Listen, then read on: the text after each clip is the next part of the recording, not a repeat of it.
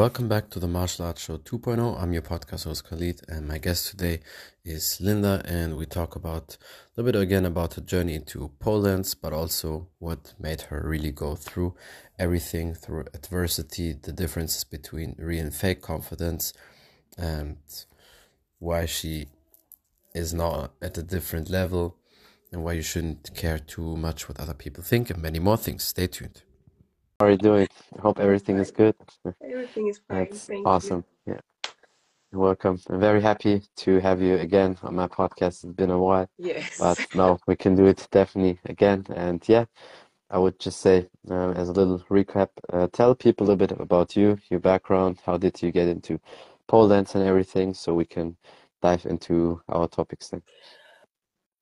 So my background. Okay. Okay. So I'm doing pole dance right now, uh, almost for eight years now. And so my back, I do have like a dancing background because I used to do ballet before, like Mm. many years before. And um, I did all kind of uh, kind of sports before that. I like like volleyball. I like I liked skating and running, things like that. But dancing was always one thing that I love the most, Yeah. and that's why I started with pole dance eight years ago. Um, but in real life, I'm a teacher, so this is That's what I'm yeah. doing for fun to get like a little bit, uh, you know, to relax Yeah. myself.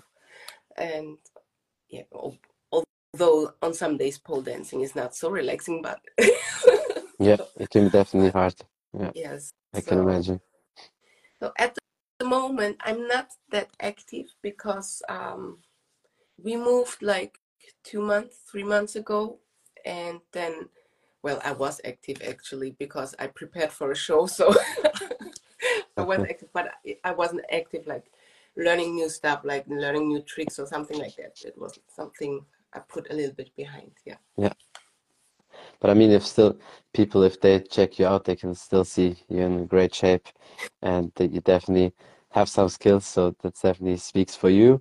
But uh, I mean, when you look at pole dance or like any type of movement, especially dancing, I mean, in uh, Brazilian people, I suppose they're pretty good with dancing. Like at least people assume it because of samba and everything. But um, you know, dancing is anyway like a pretty, you know, good art or it's hard to learn. But then sometimes with with dancing or with art, like with everything, there's always like the two sides where people, the one thing they appreciate the art, Mm. the movement and everything, but on the other hand, a lot of people always think like, oh, it's like too sexy or whatever, like kind of an erotic, you know, area. And it could be because I mean, dancing or moving, and, and if you look good, if you're in good shape, of course, it has always the, you know, sexy or erotic touch. But uh, what what would you say? What is your perspective on that? Oh, that's that's a tough question because you know um, when I started pole dancing, it was bec- I was uh, so impressed by the uh, tension the dancers have in their body and how controlled the bodies are. Yeah, And um, for me at the beginning, it was very hard doing like move with open legs, spreading my legs. So it I always felt so embarrassed doing this. yeah, And my profile was uh, private at the beginning because I always thought, oh my God, if yeah, somebody finds out. But then I realized nowadays you can do like screen video screenshots, and um, if somebody doesn't follow you, another person does, and he this person can just send all the things to to another person, and it I don't know where it lands on the moon somewhere. So I put my so I put my profile on public sometimes when I get too many creepy as a, uh, creepy messages, I put it private again yeah, because then I'm like I'm having my peace. But um,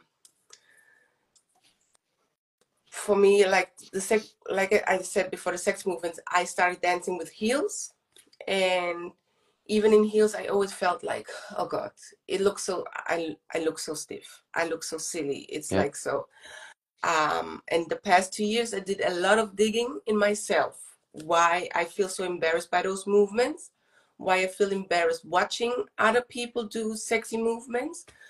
And there's a lot, I think for women, there's a lot of shame they get yeah, when they are younger. It's, that that guilt feeling yeah. as well. Yeah. Yeah, it's always you have to act like a lady, behave like a lady, dress like a lady. Ladies don't do this, ladies don't do that. If you want to be treated like a princess, yeah, of course I want to be treated like a princess. I mean, um, why not? Uh, but yeah.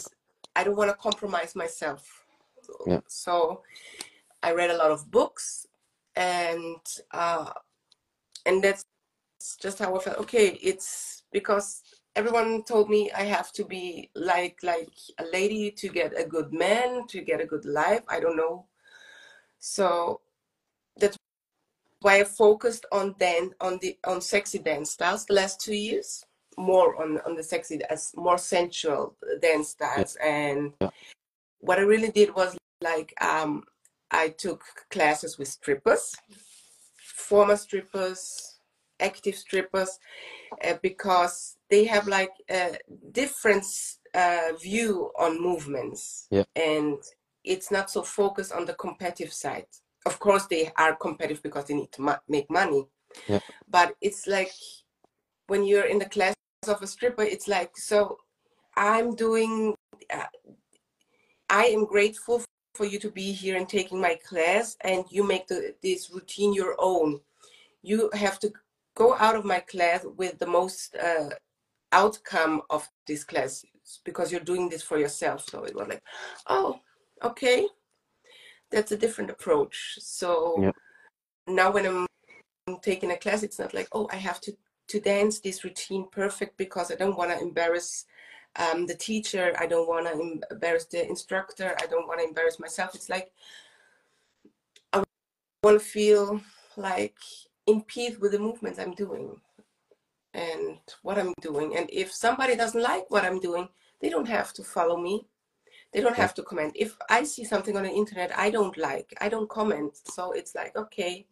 And if it's like a really, really big deal for for for my emotions, for for my uh, mental well-being, I block them. Yeah. So if somebody don't like my stuff, block me. it's easy. yeah. No, that's definitely true. I mean, you said some very true words, and I mean, we live now in a society with you know a lot of weirdness and chaos, and people don't know what to do, who they belong to, whatever. Like, but the one thing, what's what's really good about um, that many people these days, when they do something, when they have real skills or when they feel confident, they just show the confidence, and you definitely have it, and you can also show it because it's not just empty skills with you. It's not just showing off or showing your booty, whatever, because that's always the easy part with what many. And I think that's why the guilt or shame comes from, because there's many uh, ladies these days, because especially because of Instagram and TikTok, they just do, you know, cheap thing, just showing off the body, just you know, putting the the butt in the camera with OnlyFans and stuff like that. And of course, which might be maybe hot or sexy for many people, but it's just there's a lot of emptiness. It's not like a skill. You just uh, put it in front of the camera and that's it. And when you perform, when people watch you, or when you do your moves or the split, whatever, it, it might be sexy, it might be hot, but it's also art on the other hand. And I think the more you focus on yourself, the less you get embarrassed or feel like that. Because one thing I definitely noticed in our society, 99% of the people, they have either they don't have confidence or they have fake confidence and especially with ladies the confidence many many times comes from you know compliments from if if you break it down from compliments from some ugly guys out there some weird people you know like really weirdos they just compliment. And then it always elevates you know the status always elevates you know the the woman on one hand. Because they feel of course confident when 100 people tell you something you're good you're special whatever of course they feel good. But if you really break it down then you realize okay it's like just a fake confidence builder you know it just builds your confidence up mm. and you feel like something special but it's not coming from somebody who did something special or has you know amazing skills or you think okay if that opinion comes from somebody, it's worth it. Okay, then it can boost your confidence and you feel confident for real. But if it's just a fake confidence boost from many people, there's no value. They just, you know, tell you some nice things and then you feel like, oh wow. You know it deep down yourself. And I think that's what's going on for many people these days.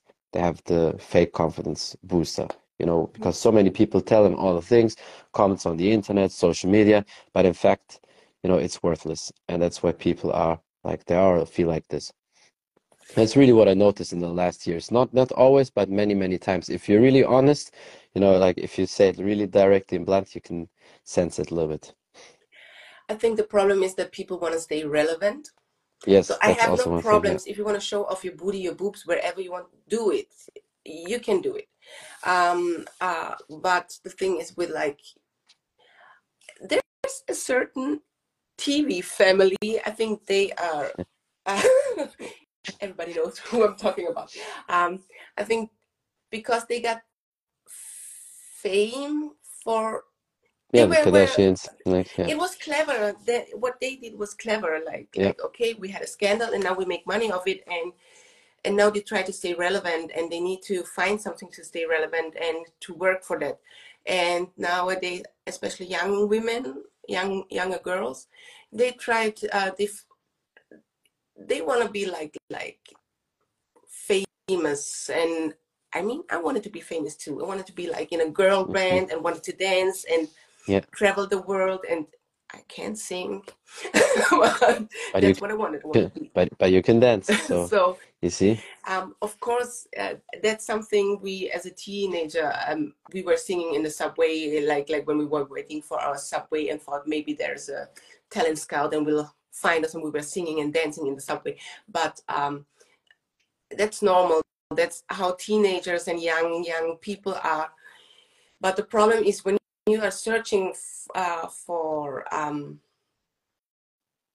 if you can find your own value inside yourself and Yeah. you always need it from from from the outside then that's where the problem starts and then you're going to like a it's going to be a really lonely lonely Yeah. place or a place where you are surrounded about fake people and Yeah. people that take advantage of you of course i like compliments and i'm happy when someone says oh i like i like your um i like your routine. I like how you how you dance. I like um you're talented or wow you're doing this good. I like it but um in fact i have to um when i come home um i have to be happy with what i did. Yeah, that's true. i can True.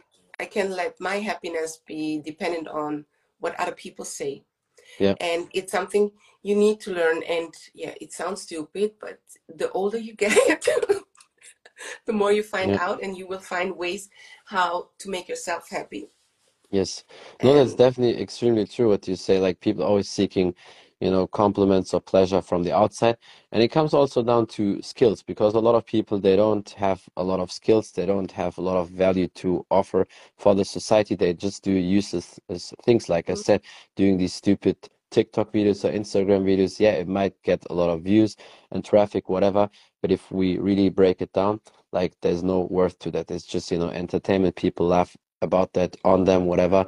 Like, but if you have something valuable, something to bring on the table, then you definitely know that's real confidence and you earned it. And then you're also happy and content with yourself because you know, okay, I can do something, I have some skills, whether it's certain art, whether you can paint, you can draw, you can dance, you can fight, you're an actor, whatever, you can build houses. These things, if you have certain skills, then you are proud of yourself and then that builds your confidence naturally and you don't need you don't need outside, you know, compliments or you know pleasure from the outside because you know you're content with yourself like you said when you get home you know okay um, i really did that i'm good. So and of course every other compliment you know boost from the outside is good as well but then you just take it like like a cherry on top of that. But if you're constantly seeking it from the outside that's also the reason why so many people are depressed and destroyed and they compare themselves to others especially with women.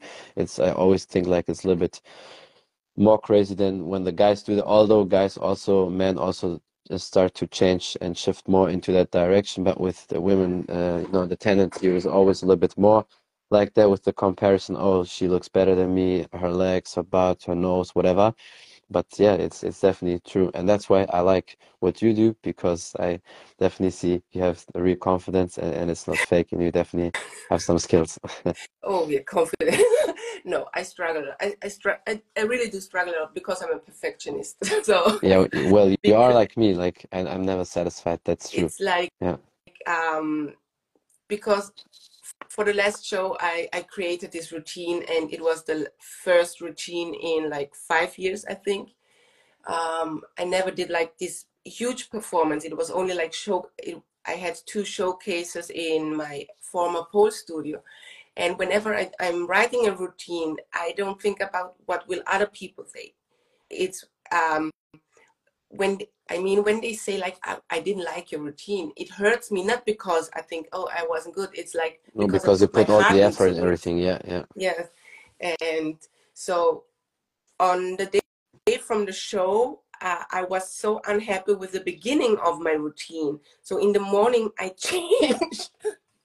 I changed the beginning from my mm. routine because I, I, I was so unhappy and um, did I mess up at the show? Yes i did. But um i was so uh it was like what i wanted. It it was just like how i wanted it. And when people afterwards say uh it was good i'm of course i'm happy because it oh, okay the work paid off but even if they didn't like it it was like because my mom was like oh why didn't you climb up the pole you can do so good stuff on the pole yeah. in the air. And I was like, because this routine wasn't about being on air, it was about being on the floor. and yeah, but yeah. It, it didn't hurt me um, because I was I was really really happy with the outcome of, of, of my routine. So and and that's what. Uh, so the point is, I started like uh, I think ten years ago, um, when I was suffering from low esteem um, uh, self-esteem because self I, I just had a two-year-old and you know my relationship was going downhill like every relationship when you have a toddler at home is going downhill and um, i was like okay what can i do to change it so i made like a compliment jar mm-hmm. so whenever i did something good i put it i wrote it down and put it in this jar even it was like i put my socks in the laundry I put my cup in the dishwasher.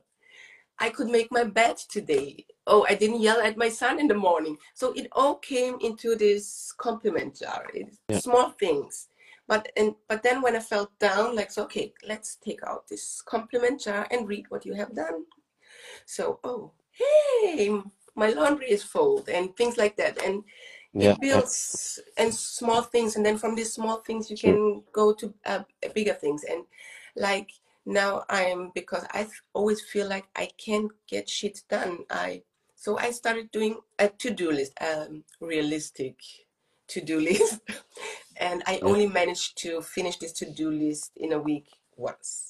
Like in two months i only one week i finished my own but i'm always proud of myself when i and it's like okay i don't have to do it all now. And i don't have to be perfect. And i can have my uh, my imperfections or whatever um, and still be be a good person. And that's what I'm about. And all these young girls they have yeah. to figure out because they see all these um, there was a girl in my studio and she always uh, made uh, pictures from uh, when she, in the fitness studio. Uh, fitness studio. Yeah, gym, yeah. She went to the gym and she made pictures. And I was one day I was like, but her butt isn't that big in reality. Yeah, I know so, that's with many many ladies. It's that that's the case for so, sure. Yeah. And if yeah. someone has like skinny legs like that and a butt like this, it's fake. Of course. There's of course. surgery behind it because if you have a juicy butt, you have juicy legs.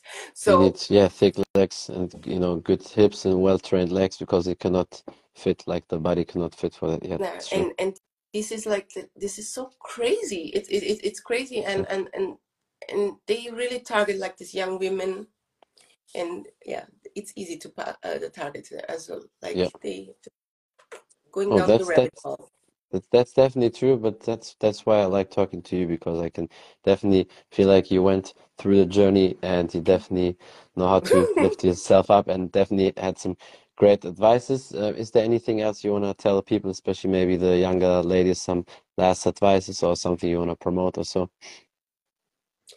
Oh, what can I promote? so, oh, Oh, what can We I just promote? promote you. No, what I can say is like like like take it easy. It's always easy to say take it easy, but um, things change. You you get older, you change per perspective in life. Hopefully, um, you start. I mean, I don't like myself every day when I look in the mirror. It's like, ooh, it's not um that I'm always happy, and sometimes I think, okay, I should lose a little bit of weight, but as long as I can close the button from my jeans, I'm happy. so, um, no, um, it's just like like okay, experiment, do all these crazy things that the influencers tell you on internet, like like like get your uh, this serum and get this. It's fun. It's really fun. And nowadays you have like a wide spectrum of all the things. Um, but if like a 20 year old skinny girl tells you she eats like this, this, this, this, this, bullshit. And she looks like this, um, no, because when I was 20, I was weighing 48 kilos Yeah. and it was like only skin and bones. And now I'm like, no, we don't say how much I weigh now. You, But you, still, you still look great. Don't worry Yeah, about that, it's- it's like like it's like like pretty much Yeah. more than this. Like But I, and I uh, bet you, but I bet you're better in a better shape now than you were at that time. Yeah. You know, you cannot. That that's the thing. Yeah. What a lot of people mistake. You know, weight is one thing, but sometimes uh, two people have the same weight, but the other person looks normal. The other person looks great because they have muscles. So it's not just always about the weight. So yeah, and I think you did definitely a lot of great things, and um, pretty sure you will continue to do that. And I can't wait to see your shows maybe one day. Definitely, I appreciate you for your time. And th thank you so much for your for your time. I hope we can do many more podcasts in the future again. yeah. okay, so yeah, thank you so much for having me again. It's been two Anytime. years. Two years. Yeah, the last time was. February too. So it's Yes, yes. Next time we definitely need to shorten the time. We will definitely do that. I appreciate you for your time, my dear. Thank you for having And uh, have a great day. Anytime again. Have a great day, everybody. Bye. Bye. That's it from the Martial Arts Show 2.0. I'm your podcast host Khalid, and my guest today was Linda again. Went and we talked a little bit about her journey again, pole dance journey, differences between real and fake confidence, and many more things. Thank you for watching. Thank you for listening. Don't forget to follow her on Instagram. Check out her amazing journey. If you want to know more about the podcast on Spotify, iTunes, and all available platforms, just type in the Martial Arts Show 2.0 and you will find me there. Thank you for the support. Until next time, bye everybody.